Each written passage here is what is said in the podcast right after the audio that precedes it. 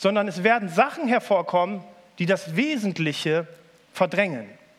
Und das passiert ganz automatisch. Dafür musst du nichts tun. Jeder, der einen Garten hat, weiß, man guckt eine Woche nicht und all mögliches Zeug ist gewachsen. Und so ist es auch mit unserem Glauben. Wenn er kein Ziel hat, dann werden Dinge heranwachsen, die das eigentliche, wesentliche, was so wichtig und entscheidend ist, verdrängen.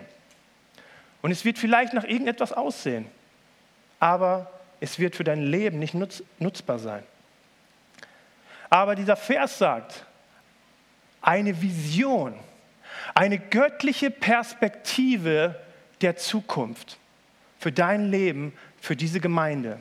Das ist wichtiger als jemals zuvor, als in dieser Zeit, in der wir leben. Hey, das zu sehen, was Gott sieht, das zu sehen, was Gott vorbereitet hat, seine Möglichkeiten und seine Pläne, das ist so entscheidend für uns, weil es uns den Mut gibt, nach vorne zu gehen und darauf hinzuarbeiten. Würde auch keiner von uns Nein sagen, oder? Aber warum ist es so schwer oder warum leben so wenige Menschen in dieser Vision Gottes? Warum setzen wir oder warum fällt es uns so schwer, diese Vision umzusetzen? Ein Bild von der Zukunft ist ja etwas, was noch nicht da ist. Denn es liegt ja in der Zukunft. Und daher bedeutet Vision oder ein Ziel Gottes auch immer Veränderung.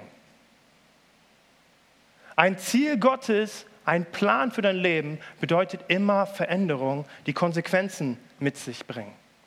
Nur wenn Gott ein Ziel für dich hat und du losläufst, heißt das noch lange nicht, dass Gott dich jetzt schön auf den Arm dorthin trägt und sagt, hey, lehn dich schön zurück, ich mache das schon alles. Nein, wenn Gott uns eine Vision gibt, dann bedeutet es, dass er etwas uns anstoßen möchte. Also das beste Beispiel ist dafür Josef. Jeder in der Bibelstunde, Helene, du kennst Josef, oder? Du kennst Josef, siehst du? Sie ist in der Kinderkirche, sie kennt, also, kennt sich aus. Gott hat ihm ein unglaubliches Bild gegeben. Seine Brüder werden sich vor ihm verneigen und er wird mal regieren. Und wie ist der Weg dorthin? Ganz anders, als er sich das vorgestellt hat. Er wurde verkauft, wurde ins Gefängnis gesteckt. Am Ende hat Gott das Ziel umgesetzt, aber der Weg sieht so oft anders aus und alles anderes als geradlinig. Also Gott gibt uns keine Vision, um zu sagen, hey, lehn dich zurück, ich mache das schon alles, sondern er möchte in uns etwas ins Rollen bringen. Er möchte in uns etwas wecken, damit etwas passiert, weil etwas notwendig ist, dass etwas passiert und dass sich etwas verändert in uns und in unserer Umwelt. Und das macht uns manchmal Angst. Das macht uns unsicher und wir fühlen uns unfähig oder vielleicht auch nicht bereit, sich so zu verändern. Hey Gott, das willst du von mir? Ich weiß nicht, ob ich das kann. Und diese Gefühle sind keine schönen Gefühle. Und ich glaube, in unserer heutigen Zeit haben wir ganz besonders Probleme mit solchen Gefühlen. Ich weiß nicht, ob ihr den äh, Werbeslogan von Mediamarkt kennt.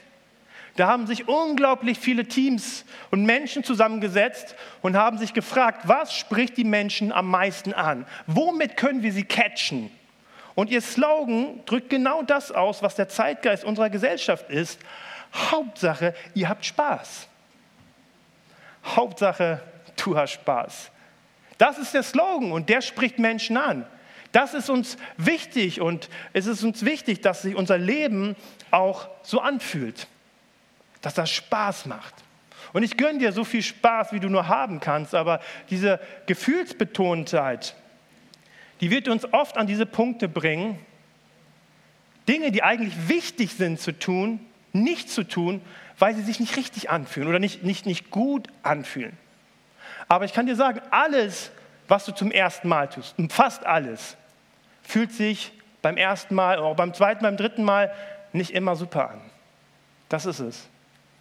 Ich sage das immer wieder, als ich hier das erste Mal auf der Bühne stand, meine Hände haben so gezittert, ich konnte gar nichts lesen. Aber es beruhigt mich, wenn wir in die Bibel schauen und auch die Besten der Besten diese Gefühle hatten. Also es ist ganz normal. Als Gott Mose berief, da brachte er ihn an so einen schönen Ort, ganz nur er und Gott, ganz idyllisch. Und da ist da so ein Busch und der brennt, aber er verbrennt nicht. Ich habe immer zu Gott gesagt, Gott, wenn du mich mal in ein Kaff oder in so ein richtiges Dorf schicken möchtest, also mich und meine Familie, ne, dann musst du das machen oder ich würde niemals äh, als Pastor in ein Dorf gehen. Also äh, Gott hat sich richtig ins Zeug gelegt, hat ihm erzählt, ich habe dich gesetzt und du wirst zum Pharao gehen und du wirst ihm sagen, lass mein Volk ziehen. Und Mose hatte nur Ausreden gehabt. Der hatte nur Ausreden gehabt, der war nicht begeistert, sondern es hat ihn überfordert. Und so überfordern uns auch oft Gottes Visionen dass Gott mit unserem Leben etwas vorhat. Aber wir sehen bei Mose, er hat sich darauf eingelassen. Also wir können auch mit Gott reden, wir können verhandeln. Ne? Er hat ihn Aaron an die Seite gestellt. Also wir können auch mit Gott reden. Aber er hat sich darauf eingelassen und hat sich nicht von seinen Gefühlen bestimmen lassen. Und dieser Mann hat Unglaubliches von Gott, mit, mit Gott erlebt. Und er ist einer der Glaubenshelden in Hebräer. Also wenn Gott etwas mit dir und mit mir vorhat, wenn er möchte seinen Traum, wenn er möchte, dass sein Traum durch uns umgesetzt wird, dann hat er auch alles in uns hineingelegt, um dieses Ziel zu erreichen. Das ist seine Realität. Eine weitere Tendenz, die in uns schlägt, warum Visionen in unserem Leben, also du kannst das auch auf dein ganz normales Leben äh, überstülpen, auf irgendwelche Bereiche, die du vielleicht anstoßen möchtest, aber irgendwie nichts passiert, ist, dass wir das Ziel aus den Augen verlieren, weil wir uns in Geschäftigkeit verlieren.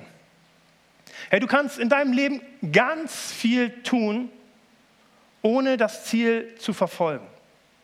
Und stattdessen, dass du am Ziel ankommst, drehst du dich am Ende nur um dich selbst, wie ein Hamster im Rad. Hast du den schon mal laufen gesehen? Wie der sich abrackert, wie der Gas gibt, aber er bleibt immer auf der Stelle. Und so kann es auch in unserem Leben sein. Also unser Alltag hält uns so beschäftigt.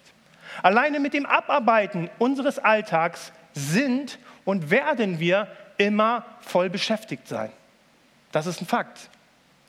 Und wenn wir mal Zeit haben, dann füllen wir sie mit irgendwelchen Sachen, die uns dann auch wieder beschäftigen. Also wenn wir Gottes Vision, Gottes Herzschlag umsetzen wollen, dann wird es immer in unserem Leben eine Reibung zwischen Vision und Alltag geben. Also eine Vision muss sich in unserem Leben immer durchsetzen gegen den Sturm des Alltags. Und wenn wir sagen, Gott möchte durch unsere Gemeinde, Gott möchte durch dein Leben etwas bewirken, dann ist nicht sein Ziel, dass du noch mehr obendrauf packst, weil das wird dich am Ende nur ausbrennen und auspowern lassen. Sondern wir müssen lernen, seine Vision in den Fokus zu bekommen. Aber das ist unser Mandat. Dieses Mandat hat Gott uns gegeben. Also Gott gibt uns Anteil an seiner Vision und er gibt uns die Verantwortung zu schauen, wie Gott das durch uns umsetzen möchte. Als, als Gott den Garten Eden geschaffen hat, da war alles herrlich.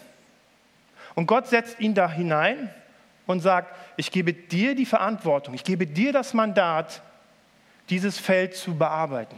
Es liegt in deiner Verantwortung. Überlege dir, nach meinem Willen zu herrschen. Und so ist es auch bei uns. Er hatte alles, was er brauchte, aber Gott gab ihnen die Verantwortung, das umzusetzen. Also wenn wir Gottes Ziele in unserem Leben umsetzen möchten, dann kommen wir nicht drum herum, unsere Kosten zu berechnen. Deswegen auch der Titel, was, was darf es kosten? Wir kommen nicht darum, die Kosten zu berechnen. Hey, was kostet eigentlich dieser Weg zu diesem Ziel? Was ist eigentlich der Preis, um Gottes Ziele zu verfolgen. Jesus gibt uns ein Gleichnis. Letzte Woche Lukas 15, diese Woche Lukas 14. Und er gibt uns ein Gleichnis und wir wollen da mal kurz nachschauen. Es geht dort um, die, um den Preis der Nachfolge. Lukas 14 ab Vers 28, dort steht geschrieben, oder sagt Jesus, wenn jemand von euch ein Haus bauen will, setzt er sich doch auch zuerst hin und überschlägt die Kosten. Er muss ja sehen, ob sein Geld dafür reicht. Sonst hat er vielleicht das Fundament gelegt und kann nicht mehr weiterbauen. Alle, die das sehen, werden ihn dann auslachen und werden sagen, dieser Mensch wollte ein Haus bauen, aber er kann es nicht vollenden. Das ist unser Mandat. Das ist unsere Verantwortung, sich zunächst klar zu machen, hey, was bedeutet eigentlich Nachfolge? Was bedeutet eigentlich dieser Traum Gottes für mich und für die Menschen in meinem Umfeld? Und das klingt etwas hart, aber ich glaube, alles kostet etwas. Alles kostet etwas. Du kriegst nichts im Leben umsonst, außer Gottes Gnade. Ich bin seit zehn Jahren verheiratet. Stell dir mal vor, du, jemand heiratet und nach kurzer Zeit sagt er, also meine Frau, die ist total blöd. Mag es geben so, ne? Aber die möchte mitentscheiden, was ich mit meinem Geld mache, was ich verdiene. Und meine Frau, der gefällt das nicht, dass ich andere Frauen date. Links, rechts würden wir ja, oder? Wir würden uns fragen, hey, was hast du dir gedacht, würde eine Ehe bedeuten? Ehe kostet etwas.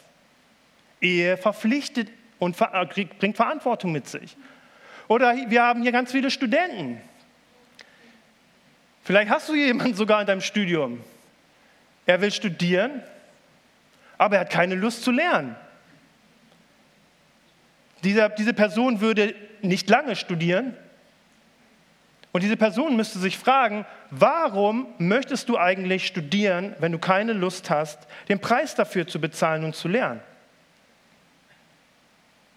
Und das Leben, das Gott für uns hat, müssen wir uns auch im Klaren sein, was das bedeutet. Was es für uns auch als Gemeinde bedeutet, was es kostet. Die erste Predigt von Impact von Andy, die Beziehung zu Jesus Christus aktiv zu leben. Hey, das kostet uns etwas. Predigt Nummer zwei. Es kostet uns etwas, unser Leben und all das, was Gott uns anvertraut hat, in seinen Dienst zu stellen. Das kostet uns etwas. Und auch letzte Woche unsere Predigt, Gottes Herz für die Verlorenen zu teilen. Also, dass das in uns lebt. Hey, das wird uns etwas kosten. Und deswegen gibt es so viele geniale Visionen Gottes, so viele Träume, die Gott umsetzen möchte, aber sie passieren nicht, weil die Menschen nicht die Kosten berechnen. Und dadurch auch nichts gebaut wird, nichts fertiggestellt wird. Ganz viele Menschen fangen motiviert an. Aber sie schauen nicht, was bedeutet das eigentlich und bin ich bereit, diesen Preis auch zu bezahlen? Bin ich auch bereit, zu anderem Nein zu sagen? Das sage ich jedem Ehepaar in der Ehe. Wenn du zu deiner Frau oder deinem Partner Ja sagst, sagst du zu allen anderen Nein. Und so ist es auch bei uns im Glauben. Hey, ich war einmal in Hamburg. Mein Freund hat sich ein richtig schönes Haus gebaut und äh, war richtig schön. Und äh, das war aber so ein Neubaugebiet. Und zwei Häuser neben, also die mussten alle so sehr ähnlich bauen. Und zwei Häuser weiter war ein Haus, das wurde nicht fertig. Die Wände, also die, die Mauern waren da, aber es waren keine Fenster drin. Und da waren mindestens schon 300.000 Euro drin oder sowas. Aber der Typ weiß nicht, ob der pleite gegangen ist oder sowas. Aber das Haus war nicht fertig. Und das Haus steht leer da. Keiner kann darin leben. Und deswegen ist es für uns so wichtig, wenn wir möchten, dass unser Glaube eine Auswirkung hat, dann müssen wir die Kosten berechnen. Also Jesus selbst sagt, das Fundament ist da, das ist Jesus Christus. Aber die Frage an uns ist, was bauen wir darauf? Was bauen wir auf dieses Fundament von Jesus Christus? Und ist es auf die Ziele von Gott ausgerichtet? Was ist vielleicht dein nächster Schritt, in deinem Glauben, die sich auf diese Ziele aufbauen können. mit deiner Zeit, mit deinen Ressourcen, mit deinen Gaben? Und diese Frage müssen wir uns auch immer wieder als Kirche stellen. Gott, sind das, was wir tun, ist das, was wir tun und das, was wir planen, ist, es, ist das auf deine Ziele ausgerichtet. Und das passiert nicht von selbst. Auch in Gemeinde gibt es so viel Dringliches im Alltag und das kann Kirche verschlingen. Und wir können in der Gemeinde so viel Gutes machen und es trotzdem von dem Wichtigen ablenken lassen. Und nur weil Gutes passiert in der Gemeinde, und es ist immer gut, wenn Gutes passiert, heißt das aber noch lange nicht, dass wir nicht mehr die Kosten berechnen müssen. Wir müssen uns immer wieder die Frage stellen, ist das, was wir tun, auf Gottes großes Ziel ausgerichtet? Lernen Menschen in unserer Gemeinde Jesus kennen? Oder durch das, was wir tun, lernen sie Jesus kennen? Und vielleicht sagst du, ja klar, die können hier in den Gottesdienst kommen, gibt immer eine Predigt, Lobpreis und so welche Sachen, aber 170.000 Menschen tun das nicht. 170.000 Menschen in Oldenburg kommen nicht in unsere, ungefähr, ne, kommen nicht in unsere Gemeinde. Und die Frage ist, haben wir als Gemeinde eine Antwort? Haben wir als Gemeinde eine Lösung darauf, ihnen mit der frohen Botschaft zu begegnen? In Apostelgeschichte 6 gab es mal so ein konkretes Beispiel.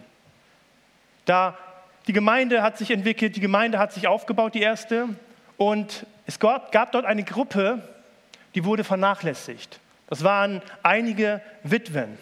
Und dadurch gab es Ärger. Es gab Ärger in der Gemeinde, weil etwas Wichtiges übersehen wurde. Die Leute sind zu Petrus gegangen, haben gesagt so, hey, hey, ihr lasst hier was Wichtiges außer Acht. Und Petrus sagt zwar, okay, hey, wir Leiter, wir müssen uns auf das Wort Gottes fokussieren, das ist unsere Aufgabe, aber er sagt nicht, hey, wir, wir predigen das Wort und das genügt. Nein, was tut er? Er sucht fähige Menschen, geisterfüllte Menschen, die in der Lage sind, das Herz dafür haben und die Begabung, dieser Not zu begegnen. Und dann haben sie Diakone gewählt. Also die frohe Botschaft muss immer in Wort und in Tat an die Menschen gebracht werden oder sie ist nicht die frohe Botschaft. Und was war das Ergebnis? Sie haben eine Not gesehen und sie haben sich Gedanken gemacht, sie haben Menschen eingesetzt und haben einen Fokus darauf gesetzt, diesen Witwen zu helfen. Und wir lesen, die Gemeinde wuchs. Menschen kamen hinzu und die Gemeinde hat sich entwickelt. Und manche sind erst vor kurzem dazugestoßen in diese Gemeinde. Vielleicht bist du heute sogar das erste Mal hier, aber wir haben in der Gemeinde uns die letzten drei Jahre so einiges durchgemacht. Und deswegen war es für uns in den letzten zwei Jahren ganz wichtig, dass wir auf uns schauen. Es war ganz wichtig, einander wieder wahrzunehmen, in den Blick zu bekommen, dass Dinge heilen, dass Dinge gesund werden. Und das wird auch immer weiterhin ein Prozess sein. Aber wir wollen wieder ganz fokussiert auch den Blick für das Wichtigste bekommen, nämlich die Frage, wie können wir Menschen mit der frohen Botschaft erreichen? Wie können wir der Stadt Bestes suchen, Gott? Und was ist der Preis? Was müssen wir investieren und was müssen wir dafür vielleicht auch lassen? Und wir haben dafür viel gebetet. Und wir haben genauso wie in diesem Beispiel, Petrus hatte das Glück, der hatte viele Leute, viele gute Leute. Wir haben ja auch viele gute Leute, die schlummern hier noch alle. Aber wir haben gebetet und haben gesagt, Herr Gott, wir, Ingo und ich, wir können das nicht noch oben draufsetzen. Wir versuchen unser Bestes, aber es braucht, ein, es braucht fähige Menschen, geisterfüllte Menschen, die das auf dem Herzen haben, die dafür brennen und die die Befähigung haben, sich diesen Hut aufzusetzen und zu sagen, Jesus, ich möchte dein Mann, deine Frau sein, die das für diese Gemeinde im Blick hat. Und hey, ich bin, ich bin super dankbar. Ihr denkt jetzt, was kommt? Was kommt jetzt? Jemand weiß vielleicht schon Bescheid und ist deswegen vielleicht schon ein bisschen nervös, aber wir geben gleich einen Applaus. Wir haben gebetet und wir haben gesagt, Gott, du musst das machen. Und er hat was gemacht, nämlich in jemanden hat er etwas bewegt. Und deswegen darf ich einmal Carsten nach vorne bitten. Wir dürfen ihm einmal einen Applaus geben.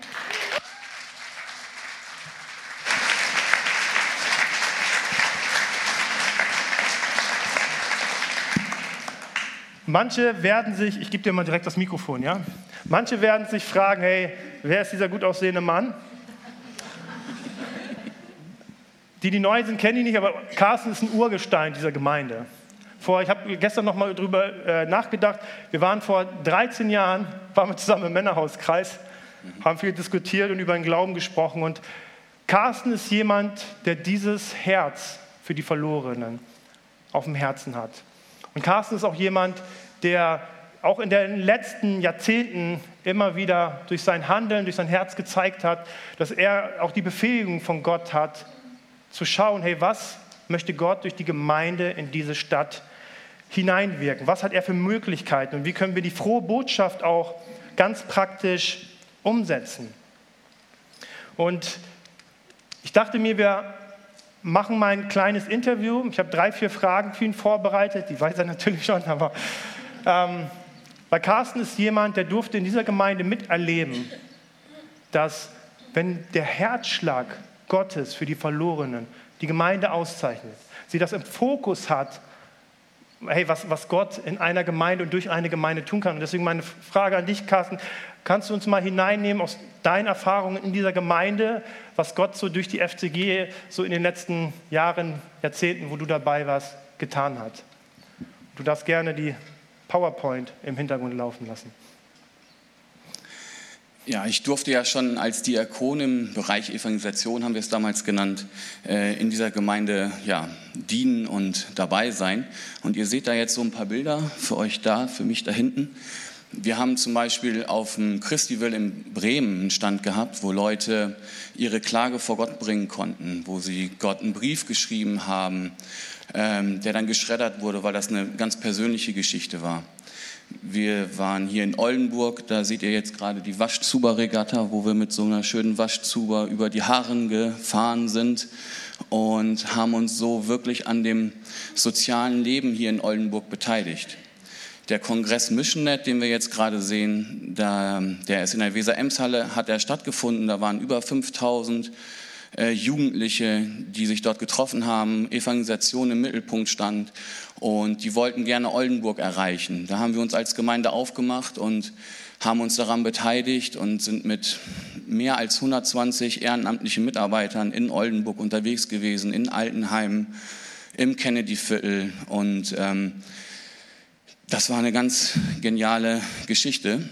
Ähm, genauso haben wir, ähm, weil wir halt den Nächsten auf dem Herzen hatten, hier auf dem Baugrundstück einen Garten der Stille eingerichtet. Wir hatten einen Playstation hier, wo wir Klettertürme eingerichtet haben, wo wir unseren ersten Gottesdienst noch ohne Gebäude gefeiert haben, schon mit den Nachbarn, wo ein Großteil der Nachbarschaft, die direkt dran wohnt, aber auch weiter weg war, dazugekommen sind.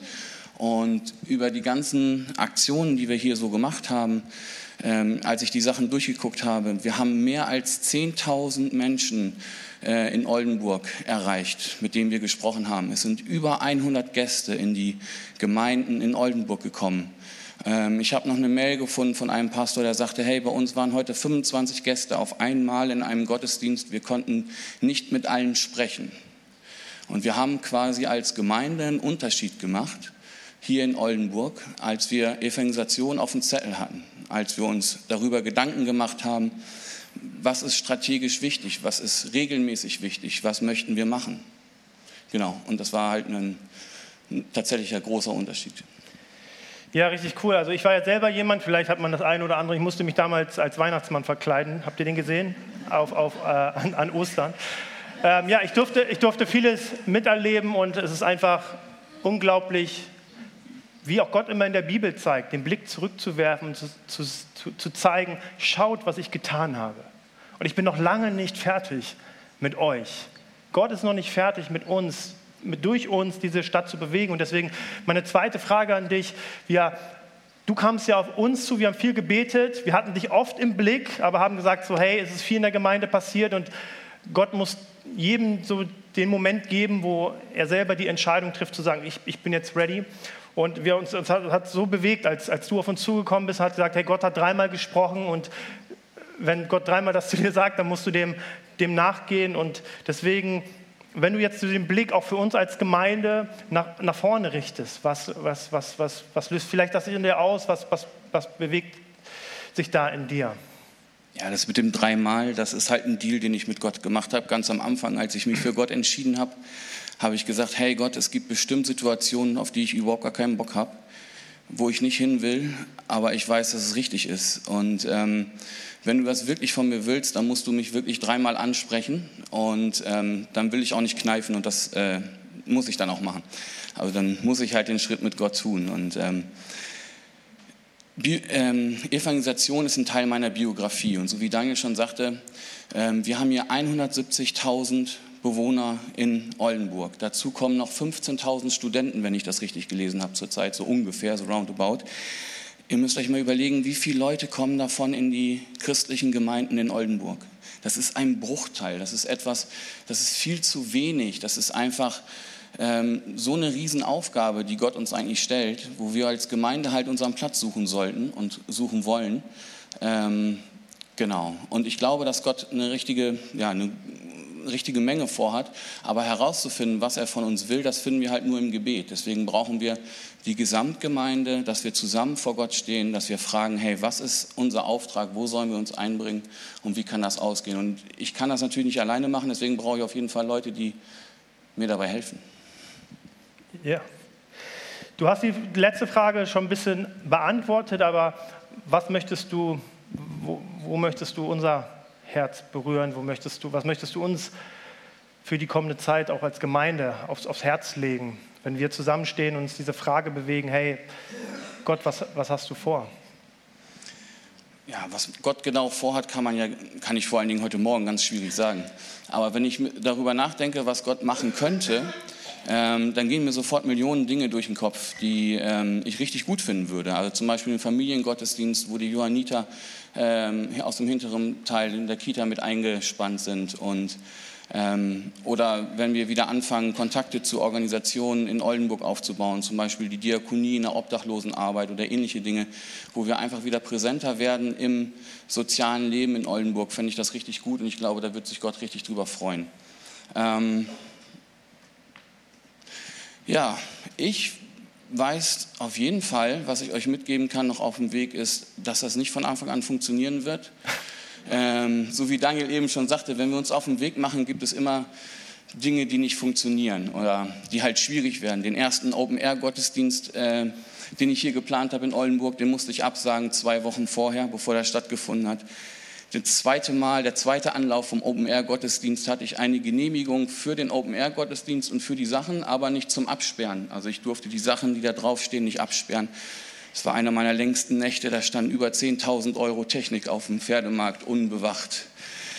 So, ne? Also es gibt immer so ein paar Sachen, die laufen einfach anders, als man sich das denkt. So. Aber Gott hat mit allen Dingen, die wir bislang gemacht haben als Gemeinde und die wir machen werden, einfach immer sein Ziel verfolgt und das wird er umsetzen. Und ähm, ich hoffe darauf, dass wir als Gemeinde es schaffen, uns in den Teams bei solchen Sachen immer wieder zu unterstützen, dass wir es schaffen, ähm, über unseren Tellerrand zu gucken, dass wir ähm, das Ziel nicht aus den Augen zu verlieren, worum es geht, dass wir es schaffen, vielleicht strategisch zu planen und so auch dichter zusammenzuwachsen als Gemeinde. Ja, ich glaube, das ist etwas, was Gott auch mit dieser Gemeinde vorhat. Vision eint. Und ich glaube, das hat er vor uns auch mit dieser Vision, mit dem, was er in dieser Stadt vorhat, uns noch viel mehr zu ein- und auszurichten, dass wir einander unterstützen, weil wir es alleine nicht schaffen. Ich fand Carsten, ich fand es so cool, als ähm, Carsten ist jetzt seit ein, zwei Monaten im erweiterten Leitungskreis mit dabei und wir haben ja nächste Woche dieses, ich nenne es mal kleine Sommerfest, wir machen da jetzt nichts Wildes, aber es gibt eine Hüpfburg. ähm, und äh, das Erste, was Carsten zu mir sagte, Daniel, haben wir Flyer für die Nachbarn? So, und ich fand es so schön zu sagen, hey, yes, das brauchen wir so sehr, diesen Blick auch in der Leitung wieder mehr fokussiert zu haben. Und deswegen freue ich mich, dass du diesen mutigen Schritt gehst. Gott kam zwar nicht in einen brennenden Busch, aber er hat dreimal gesprochen, ihr habt ja eigene Deals, ne? Ähm, aber du hast diesem Ruf gefolgt oder bist diesem Ruf gefolgt und gehst in diese Verantwortung rein, ähm, diesen Bereich Evangelisation neu zu beleben, neu zu initiieren und ähm, auch dort Verantwortung zu tragen. Dafür sind wir unglaublich dankbar und wir wissen, liebe Gemeinde, das geht nicht ohne Gottes Segen. Und deswegen wollen wir, Ingo darf schon mal nach vorne kommen, wollen wir Carsten dafür natürlich segnen. Und ich möchte jeden einladen, mitzubeten, mitzusegnen, dass Gott ihn und auch in der neuen Konservation im Team da eine gute Einheit schenkt und dass wir, wie er selber gesagt hat, einander unterstützen, damit Gottes Reich vorwärts gebracht wird. Genau. Magst du anfangen zu beten? Herr, ich danke dir, dass du uns durch diese ganze Zeit immer wieder getragen hast, dass wir immer wieder erleben durften, wie du Schritte uns zeigst, Herr, wie du Menschen berührst. Du hast vor Jahren gesprochen in dieser Gemeinde, dass du in Kontrolle bist und das dürfen wir immer wieder erleben, Herr. Wie du uns vorangehst, wie wir dir hinterhergehen dürfen. Und es ist so etwas Geniales, dass wir jetzt Carsten segnen dürfen, yes. Herr. Wir hatten es schon lange im Blick, aber wir haben gewartet, bis du ihn schiebst, Herr, bis du zu ihm sprichst. Und das ist die Grundlage, Herr. Wenn unser Herz erfüllt ist, wenn du uns zeigst, wo unser Platz in der Gemeinde ist, Herr, dann ist der Platz richtig. Und so segne ich Carsten in deinem wunderbaren Namen. Ich danke dir so sehr, Herr, dass wir das erleben dürfen. Ich danke dir, dass du diese Gemeinde weiter und weiter an den wichtigen Stellen ausfüllen wirst, Herr. Und ich danke dir, dass wir hier als Gemeinschaft unterwegs sein dürfen. Was für ein besonderer Segen. Und du bist mittendrin.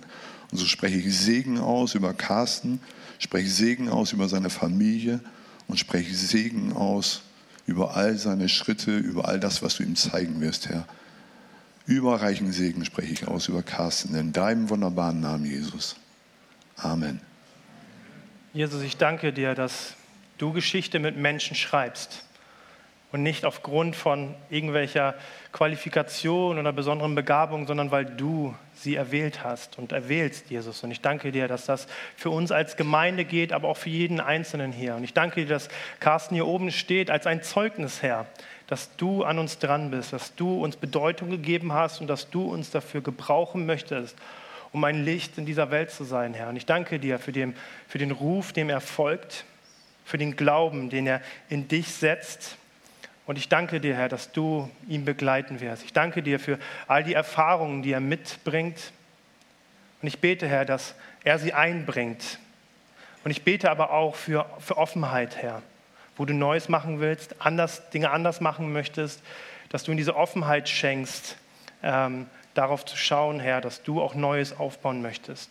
Ich bete für einen weisen Blick für Menschen, Jesus, wo, wo du es Menschen aufs Herz gelegt hast, wo du Menschen gebrauchen möchtest und dass er sie sieht und dass er sie einsetzt, dass er sie fördert, dass er sie begleitet und ja, sie in, in, in deine Position bringt, Jesus. Ich bete um deinen Schutz, Herr, für ihn als Leiter, für ihn als Vater und als Ehemann, Herr. Ich danke dir, dass er unter deinem Segen steht mit seiner ganzen Familie und mögen Angriffe kommen, mögen Herausforderungen kommen, Herr. Du hältst deine Hand über sie und so segnen wir ihn mit der Liebe des Vaters, der ihn gesetzt hat, der, der ihn im Blick hat und mit ihm Großes vorhat. Wir segnen dich im Namen des Sohnes, der alles gegeben hat, damit du diesen Weg gehen kannst. Und wir segnen dich im Namen des Heiligen Geistes, der dich leiten möchte, der dich nah an Gottes Herz halten möchte, damit du seinen Willen tust. Und ja, seinen Namen groß machst in dieser Gemeinde, Herr. Und ich bete wirklich, dass du ihn Menschen an die Seite stellst, Herr, die diesen Traum äh, mitleben, mittragen und dass es der Herzschlag auch ganz neu wieder unserer Gemeinde wird. Amen.